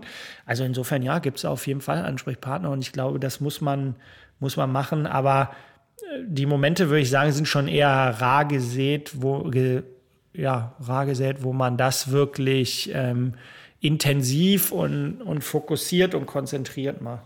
Ich weiß nicht, was dein Name Muss man das machen? Ähm, es geht ja gar nicht darum, was man muss. Also müssen tut man sowieso gar ja, nicht. Hilft es einem, ne? wenn man das ich macht? Ich glaube, dass ähm, jeder so seine, seine Mittel finden sollte. Aber ich finde das schon schön, wenn einfach die Männer wissen, dass sie die Möglichkeit haben. Also es geht ja nur auch oftmals um Optionen. Ja. ja. Also dass man weiß, wenn man über etwas sprechen möchte, dass es jemanden gibt, mit dem man drüber sprechen kann. Ne, ja. Weil es gibt eben ganz viele ähm, Krankheitsformen, die daraus entstehen, weil man nicht kommuniziert, weil man ähm, das in sich reinfrisst und nicht weiß, wo man hingehen soll und auch vielleicht nicht jemanden hat wie dich, der fragt und der äh, einem die Plattform bietet, mal zu sagen, was einen gerade bedrückt oder dass man Ängste hat oder, ähm, oder dass man einfach nur sagt, hey, ich bin jetzt gerade für dich da, erzähl doch mal. Und ähm, dass dann eben auch viele, in, viele Sachen entstehen, die nachhaltig ganz, ganz schlecht für die Gesundheit sind. Also es fängt dann vielleicht mit einem Burnout an und kann aber auch bei einer Depression oder sogar beim Suizid enden, mhm. wenn man eben Dinge so sehr in sich reinfrisst, gerade als besonders sensitiver Mensch. Ja? Und deswegen finde ich das wichtig, ähm, wie oft man das nun macht, ist egal, aber dass man weiß, es gibt Menschen. Ja. Und vor allen Dingen auch Männer und nicht nur Frauen, weil da gehen ja auch Männer oft zu Frauen. Ich weiß ja. gar nicht, kann man pauschal sagen, dass Frauen sensitiver sind? Würde Nein. ich bestreiten. Nee, nee, nee, nee, das will ich auch damit nicht sagen. Ja. Aber äh, ich glaube, dass die, ähm, die Menge, also ich würde auch nicht sagen, dass es mehr oder weniger Männer oder Frauen sind, definitiv nicht. Sondern ich würde eher sagen, dass, dass viele Männer denken, es gibt nicht so viele, die auch so sind. Ja, oder sie kennen die nicht, aber vielleicht wissen sie es nur nicht dass die relativ nah sind, weil sie noch nie ausprobiert haben, mit jemandem zu sprechen, weil es eben so üblich ist, wenn man sich dann trifft, über andere Themen zu sprechen, aber eben nicht über, über seine äh, Empfindungen oder ähm, seine Ängste oder ähm, seine Überreizungen oder zu sagen, ey, können wir bitte woanders hingehen, hier riecht es komisch. Ja, ja, ja gut, also das ist ja, ich, es ist wirklich spannend, wann, also dass du ja schon auch bewusst darauf achtest, wann du was wie auch sagst. Ne? Und das, was du beschreibst, der, der eigentlich wirklich der, der pure, blanke Austausch mhm. wäre eigentlich der ohne jegliches Kalkül im Sinne von, kann ich dem das überhaupt sagen? Genau. Äh, hat der davon eigentlich Ahnung? Sondern es ist einfach, so, so beschreibst du es ja, es ist einfach rauszulassen. Ne? Wie sagen, kann man hier stinkt, ich will hier weg. Ja? Mhm. Ähm, Finde ich ja auch in der Entziehung krass. Also so eine kleine Tochter, wenn das irgendwo stinkt, sagt die das. Ne? Die sagt auch im ersten Kindergarten, als wir Waldorf ausprobiert haben, sagt, das geht nicht. Der Erzieher, der putzt sich nicht ordentlich die Zähne.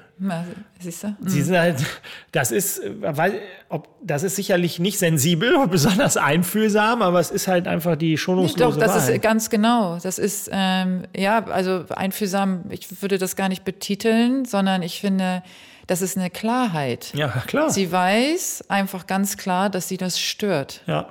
Na, nicht, ja. dass, das, äh, dass sie sagt, der putzt sich nicht die Zähne, das ist jetzt nicht in Ordnung, weil man muss sich jeden Tag die Zähne putzen, sondern weil, ähm, weil er wahrscheinlich Mundgeruch hat.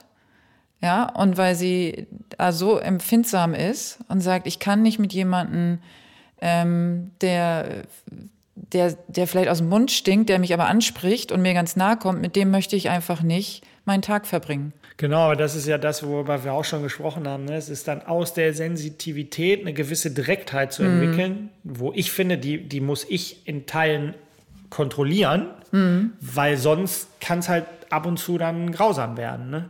Weil wenn du dann sagst in einem, in einem sensitiven Gespräch, so, pass mal, das fühle ich hier nicht. Ich, ich, ich glaube, du bist böse oder ich glaube, du passt hier einfach brutal nicht rein und das liegt an deiner DNA das, das kann ich nicht so oft sagen. Ne? Ähm, und jetzt ja. habe ich eine Frage an dich, weil ja. das, ich habe so ein Beispiel habe ich jetzt, wirst du mich wahrscheinlich sagen, so darfst du es nicht machen, aber es ist ja interessant, was du auch den Leuten dazu mitgeben kannst. So, jetzt mache ich das klassische Bewerbungsgespräch und, oder das klassische, die kommt, kommt rein und mit Anwesenheit fühle ich mich unwohl hm. und sage, puh, nee, glaube ich nicht dran bin schon so weit, dass ich, das war so eine Art Probetag, ne, dass ich dann sage, ich brauche da nachher nicht mit in das Meeting zu kommen. Das macht ihr. Ich, ich bin eher raus, wenn ihr die cool findet und die passt. Fair enough, muss ich mich zurücknehmen. Dann eher subjektiv, wenn ihr auch komisch, nein, nein, du kommst mit rein. Rein, relativ schnell klar gewesen, das harmoniert nicht. Also ohne, ohne, ähm, also Top Skills, netter Mensch, also alles vollkommen, kannst du dann nirgendwo sagen, der ist jetzt hier nicht mit irgendwelchen komischen Gesten reingekommen oder mhm. so. Ähm, und da muss ich dir sagen, da tue ich mich immer noch, also das traue ich mir immer noch nicht, das in aller Klarheit zu sagen. Also da war es zum Beispiel so, hm, andere Stadt, ein bisschen weniger Stunden, dass ich da geschrieben habe, pass auf, jetzt aktuell brauchen wir Leute, fully commitment, die hier auch am Start sind, jedenfalls im Berliner Umkreis. Ähm, und das passt jetzt noch nicht so genau. Ja, und dann also äh, sagt, ne? genau, und dann sagt die Person, alles klar, ich ziehe um. Ich ziehe. Ja, das ist äh, jetzt ich zieh, zum Glück nicht passiert. Ja, aber, aber stell dir das mal Punkt. vor. Ja, aber stell, stell, dir das mal vor. äh, die, die findet das so geil bei euch und will diesen Job unbedingt oh. haben und sagt, alles klar, ich organisiere alles drumherum dass ich Vollzeit. Aber ich habe ja schon abgesagt. Dann kommt einer, der antwortet, ist egal, du sagst nicht. Naja, ab. aber wenn du die, wenn die Gründe der Absage sind, dass du. Ähm, Hast du das schon das, mal erlebt? Ich habe das noch nie erlebt. Ja, aber, aber ja, ja, klar. Ja. Also es gibt, ähm, also wenn, wenn du jemanden sagst, ist ja genauso wie wenn du dich trennst in einer Beziehung und sagst, hey, ähm, weil du weißt, du willst mit dieser Person nicht mehr zusammen sein und schiebst aber was anderes vor und sagst, ich will keine Fernbeziehung mehr, das strengt mich an. Wäre jetzt so, ein, so ein Beispiel.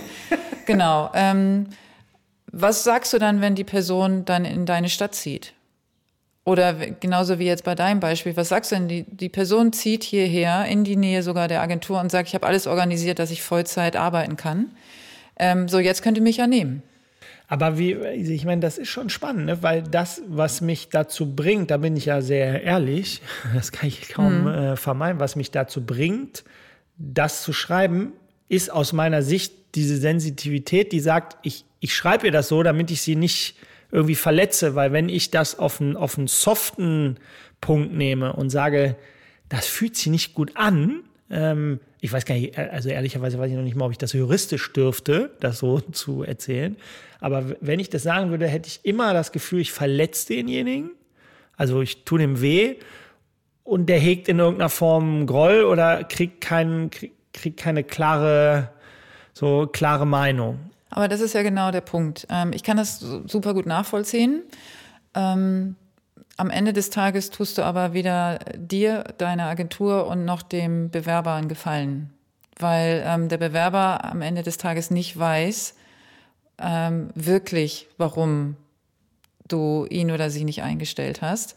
Und ich weiß, dass du sagst, du möchtest das äh, möglichst ähm, soft und, ähm, und ähm, sensitiv, in Anführungsstrichen sage ich jetzt hier bewusst, machen. Ich finde eine andere Herangehensweise viel besser in dem Sinne, nämlich, dass man sagt, ähm, ich habe gesehen, welche Qualitäten du mitbringst, mhm. ja, und ähm, das möchte ich honorieren und das wertschätze ich auch und das, ähm, dass all diese Dinge ähm, sind toll, was du erreicht hast und so. Also wirklich auch den Menschen für das honorieren, was er schon oder sie schon geschafft hat.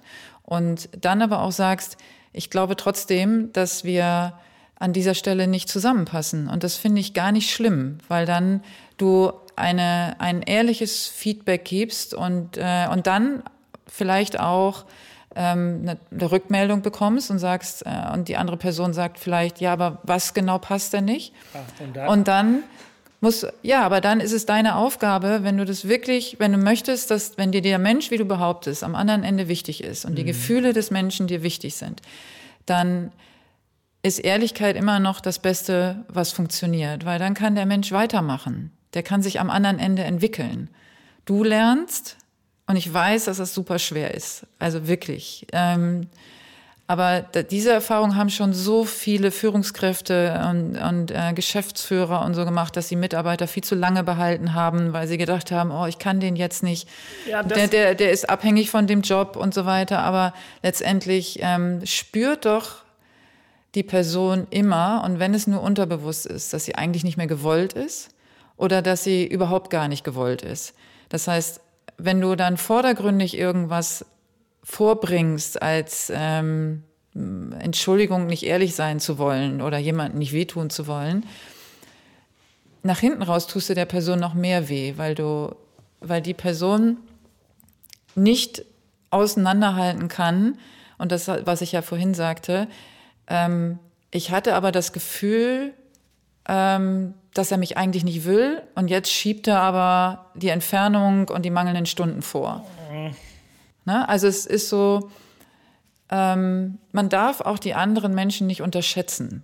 Und wenn du jemanden einstellst, der eigentlich nicht passt, tust du ja dann weder dir noch dem anderen einen Gefallen. Ja. Weil dann beraubst du vielleicht auch der anderen Person erstens die Ehrlich der Ehrlichkeit, also der ehrlichen Meinung, aber auch der Chance, etwas zu finden, wo die Person wirklich, wirklich hinpasst und was sie wirklich, wirklich gut kann und wo das, was sie ist und kann, die Person auch wirklich gefragt ist. Wir machen da, wir machen da einen Erfahrungswert draus. Wenn ich nochmal jemanden im Einstellungsprozess aufgrund meiner Persön meines Gefühls sagen muss, das ist nicht, schreibe ich dem das genau so. Und ja. wenn er mich danach beschimpft wird, dann rufe ich dich an und dann überlegen wir, wie, wie wir das lösen können. Ja, ja es ist also ein interessanter, also es, es, es ist ein guter Punkt. Ähm also warum sollte dich jemand beschimpfen, wenn, äh, wenn du in einer ähm, wirklich ehrlichen Tonalität, das ist ja immer wichtig, du ja, sagst ja nicht, hey, mir gefällt dein Gesicht nicht, ja. weißt du? Äh, ich meine, das ja, ist natürlich das kein ist, Argument. Ja. Also wo, wo man auch sagen muss, ja, warte mal, aber ähm, ne, sondern wenn man wirklich sich darauf fokussiert und sagt, ich möchte gerne die Person für die Qualitäten und Qualifikationen, die diese Person hat, wertschätzen. Das ist das, was ich auch zurückgebe und aber und mich auch bedanke ähm, und dann aber sage, ich glaube an dieser Stelle ähm, passt es aber nicht. Ja, was, aber was so? ich, für mich fühlt sie, also ich verstehe total, was du meinst. Mhm ich muss die ganze Zeit an so, an so eine klassische Model-Geschichte denken. Du bist mega hübsch, es ist super. Ähm, vielleicht rufen wir dich irgendwann an. Aber heute wird erstmal nichts mehr. Ich habe immer noch so das Gefühl, dass das so ein. Ja, ich, also ich weiß wirklich, was du meinst. Und ich sag mal, bei dem, bei dem Firing zum Beispiel bin hm. ich auch voll bei dir. Das ist ein Prozess, den ich unfassbar lernen musste, weil hm. ich Leute zum Teil viel zu lange drin gelassen habe. Viel zu lange. Ähm, und ich sogar bereit war, extern das bewerten zu lassen und darauf nicht gehört habe. Also Coach rein, hm. guck dir das mal an. Bin ich jetzt hier ein subjektiver Penner oder funktioniert das wirklich nicht? Und die gesagt haben, raus. Und dann so, oh, war es so kurz und Family hier, da und wieder Eindrücke hier und eigentlich doch nett und guck mal, wie wir uns kennengelernt haben und so rein.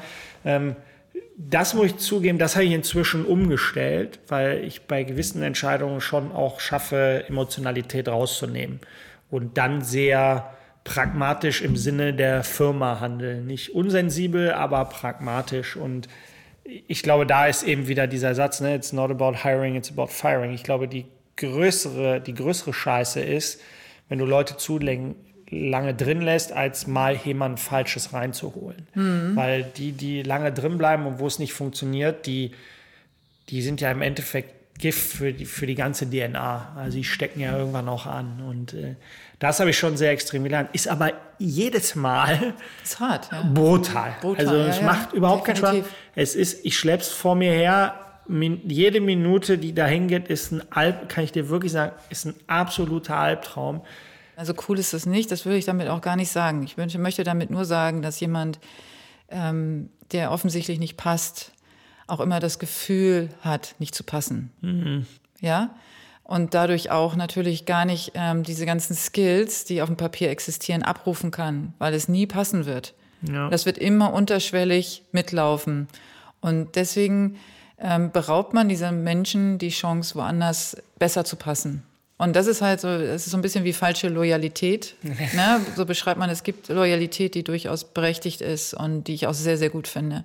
Aber es gibt auch falsche Lo Loyalität, die ausgeübt wird, weil man eben sich scheut, jemanden, sich von jemandem zu trennen. Ob jetzt Freundschaft, Mitarbeiter oder in einer Beziehung. Und das tut keinem gut. Das tut auch dem Gegenüber nicht gut.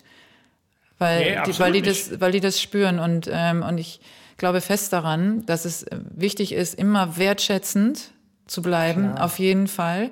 Ähm, ein vernünftiges Gespräch zu führen und auch für Rückfragen da zu sein, weil das gehört mit zum Prozess. Und, und sich eine, eine Ausrede auszudenken, ähm, um ich habe den Rüffel verstanden. Ja, ich habe den Rüffel verstanden. Aber du weißt ja, wie es läuft. Beim nächsten Mal mache ich es genauso wie Naja, also ich helfe dir gerne. Ja, ich bin, ich bin an deiner Seite, wenn Immer. dieser Punkt nochmal kommt.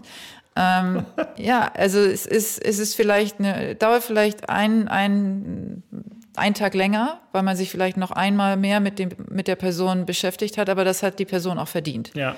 Und und am Ende des Tages ähm, glaube ich, und das weiß man ja in der Retroperspektive, ob man jetzt aus einem Job rausgegangen ist oder aus einer Beziehung rausgegangen ist oder was auch immer von sich von Menschen getrennt hat, gelöst hat, von Städten, von Orten, von Räumen, ähm, dass es immer dabei geholfen hat, sich weiterzuentwickeln. Hm. Man hat was über sich gelernt, man ist einen nächsten Step gegangen und wenn man daran glaubt, dann ist es auch nicht mehr so, so hart, weil man im Prinzip sowohl für sich, für die Firma, für die Mitarbeiter, aber auch für den potenziellen oder noch Mitarbeiter, der, äh, den du halt eben kündigen möchtest, eine Chance sein kann. Du sagst ja oft den Begriff Wertschätzung, ist, mhm. ist ja auch ein guter Begriff. Wenn wir hier Feedback-Gespräche machen, was wir probieren ziemlich regelmäßig zu machen, also das heißt eigentlich mit jedem pro Quartal, ähm, dass wir neben den ganzen Standardsachen wie was positiv, negativ, wie passt Hardware, wie passt Software, dass wir eben auch vorne schon fragen, was ist überhaupt Wertschätzung für dich? Weil mhm. das ist ja auch nochmal was, wenn ich jetzt, ich kann hier keine Wertschätzungsschablonen drüber legen, weil Wertschätzung für jeden was anderes ist. Es gibt mhm. auch Leute, die setzen sich hin und sagen, ganz ehrlich, sei nicht sauer, aber Wertschätzung ist für mich, dass ich ein x Euro mehr kriege. Mhm. Somit kannst du mich am besten wertschätzen. Ich habe Bock drauf, das ist nicht mein Leben hier, aber ich habe Bock zu ackern und das soll ordentlich Kohle verdienen. Äh, kann ich auch verstehen. Ne? Ich habe mit gerade den Jüngeren hier aktuell die Situation und das ist so ein gemeinsamer Nenner und den finde ich total spannend zu sehen. Da ist die Wertschätzung, dass ich denen Aufmerksamkeit schenke. Also, dass sie sagen, ich, ich würde gerne mehr mit dir quatschen. Also, ich brauche Feedback zu meiner Arbeit. Da, mhm. Das ist halt wieder ein Time-Management-Thema. Das kannst du nicht un, unendlich skalieren, aber das ist wieder das, wo ich auch glaube, dass am Ende HR immer Chefsache ist. Immer. Ne? Ähm, klar brauchst du auch mal vielleicht ab irgendeiner Größe einen guten HRler, aber wenn ich mir, also wenn ich jetzt nochmal den Move machen würde, irgendwo in Konzern, dann wäre HR Chefsache.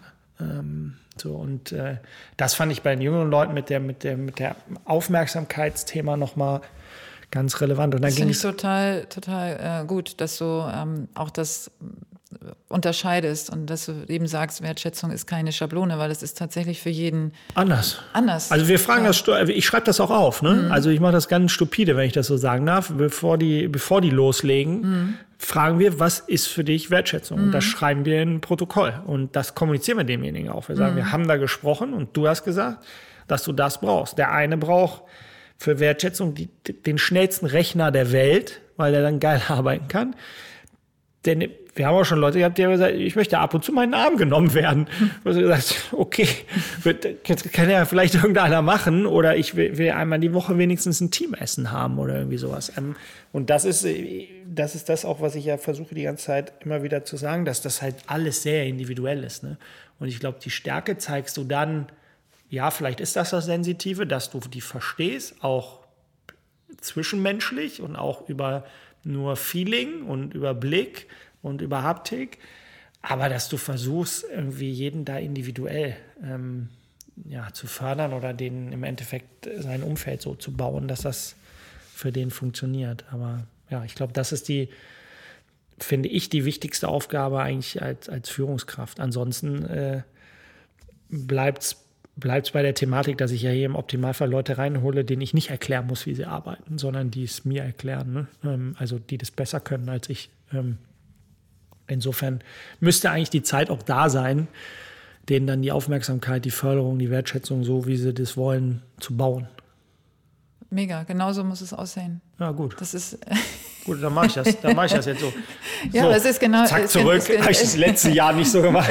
Nein, im Moment finde ich das so super, weil das funktioniert gerade bei uns im Moment echt cool. Mhm. Und das ist, nochmal, es tut mir leid, das zu sagen, aber da war diese Auszeit, dieser Shutdown, hat da enorm geholfen. Mhm. So, weil jeder ist mal in sich, also von unserer Truppe jedenfalls, oder von unseren Truppen, jeder in sich gekehrt, hat glaube ich, schon das klare Learning, dass Zeit halt ein unbe absolut unbezahlbares Gut ist. Ähm, und das hat unglaublich geholfen, so das Team noch enger zusammenzukriegen, noch schärfer diese DNA reinzubekommen.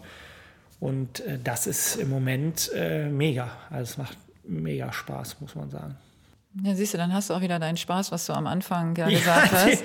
Ne, es ist halt, aber deswegen ist es so wichtig, dass man eben, ähm, dass das Zahnrad auch ineinander läuft. Und deswegen ist eben das HR-Thema und ähm, ob man jetzt, äh, ob es about Firing ist oder Hiring, ja, ähm, ist einfach ein elementarer Punkt, der nicht zu missachten ist und auch nicht aus falscher Loyalität oder aus, äh, aus dem falschen Verständnis für Sensitivität.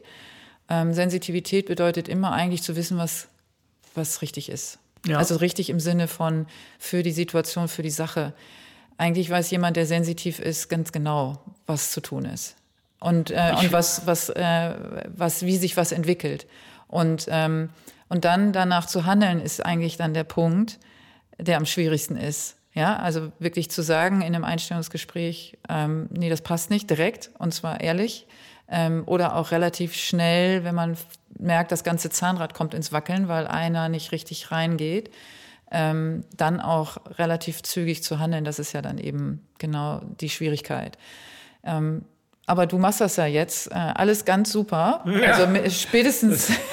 frag mal die anderen, was sagst du jetzt? Nein, aber wenn du sagst, es gibt schon einige, die drunter schreiben, äh, Mann, Sven, ehrlich, das glaube ich dir nicht. ja. Aber am Ende ist es ja so, wie du sagst, ich, äh, das war für mich auch gut nochmal zu hören. Es ist halt, also ich habe mich schon oft hinterfragt, so, ist das ein Fehler, bestimmte Dinge nicht permanent neu zu überdenken? Und ist ja so der Klassiker Erziehungssatz, wenn man sagt, denk doch bitte nach, bevor du losläufst. Mhm. Schau dir das doch nochmal an. Und ich würde, ich will, ich würde sagen, ich habe alle Entscheidungen, jetzt auch nochmal beruflich und sicherlich auch in irgendeiner Form privat, brutal intuitiv getroffen ähm, und wenig überlegt. So, ähm, und selbst wenn ich eine Strategie entwickle, also ich sage mal eine geschäftliche Strategie, dann gibt es immer Intuitionen, Impulse, wo ich sage, eigentlich fühlt sich das an, wir müssen dahin. Dann bearbeitest du das und natürlich bin jetzt auch nicht blöd. Ne? Ich versuche auch schon, mich zu backuppen, also zu gucken, macht das Sinn, in den Bereich zu gehen. Ne? Jetzt, wenn ich jetzt, wenn ich jetzt die Intuition hätte, ich muss wieder Events machen, dann gucke ich mir vielleicht den Markt an und sage, puh, äh, so viele Leute werden sich jetzt offline nicht in großen Mengen treffen. Ja, also gehe ich vielleicht erstmal nicht rein. Aber das finde ich, das ist wieder dieses, das, das würde ich mir auch so von vielen anderen wünschen, dass die mehr intuitiv handeln. Und wenn dagegen steht, weniger überlegt, dann ja, mehr intuitiv, weniger überlegt oder durchdacht und dann eher aus den Erfahrungswerten lernen. Aber ich sag mal, im Alter darauf aufpassen, dass nicht diese, diese innere Stimme, denk doch erstmal nochmal drüber nach, bevor du losläufst, dass die nicht zu laut wird. So, ähm, das glaube ich, ja, und dann fällt es auf die Fresse oder eben nicht. Ne? Also, das kannst du, das weiß ich vorher nicht. Oder? Nee, eben. Ja. Wer weiß denn, was morgen ist? Ja, ähm, exakt. Deswegen, aber es ist, ich habe gerade gedacht, möchte ich dich jetzt noch nach einem Schlusswort fragen. ähm, und während du gerade gesprochen hast, habe ich gedacht, das war es eigentlich. Jetzt reicht's mit dem. Nee, nicht, dass es jetzt reicht, sondern das war gerade genau diese Botschaft, weil ich äh, eigentlich immer am Ende frage, hast du noch eine Botschaft, die du raussenden willst? Aber die hast du gerade gesendet. Okay. Und ähm, die möchte ich auch gar nichts mehr hinzufügen. Ich fand es äh, gerade perfekt. Es sei denn, dir liegt noch was auf der Zunge was du doch noch loswerden äh, möchtest. Überhaupt nicht. Also vielen Dank, dass ich dabei sein darf. Also, dass du mich, äh, dass wir uns gefunden haben mit der Überschrift sensitiv. Hätte ich jetzt nicht gedacht, dass mir das im Leben nochmal passiert. Ich bin sehr gespannt, was so an Musik, also bin ich immer eigentlich, aber ich bin sehr gespannt, was so an Kommentaren und Feedbacks kommt. Weil hm. es fühlt sich so an wie ein lockeres Gespräch. Ähm, und dann hofft man, dass ein paar Takeaways quasi dabei sind. Aber mich, mich wird wirklich, äh, mich interessiert brennt, was, wenn die Folge rausgeht, was die Leute dann da drunter so kommentieren und wie die die Themen sehen, die wir besprochen haben.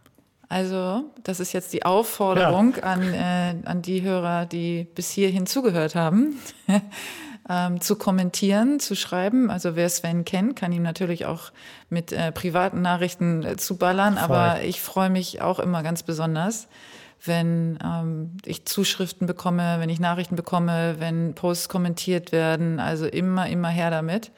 Und ich würde sagen, an dieser Stelle, also äh, ich sage ja immer Tschüss, ne? Aber ja. der Rheinländer, das habe ich nämlich noch nicht gehabt. Ich habe noch keinen Rheinländer gehabt. Ähm, kein, was sagt der kein Kölner. Ja, was sagt er denn? Ich weiß es nicht. Hau rein. ich, Aber es gibt, glaube ich, keine klassische rheinländische Abmoderation. Aber Jan Köppen hat auch gesagt, hau rein Keule als Berliner. Also ja, irgendwie musst du dich ja, irgendwie musst du dich ja jetzt absetzen. Ich muss mir das nochmal angucken mit dem Jan Köppen. Ich meine, Keule kann ja jeder sagen. Das sagen die auch im Ruhrpott, im Rheinland.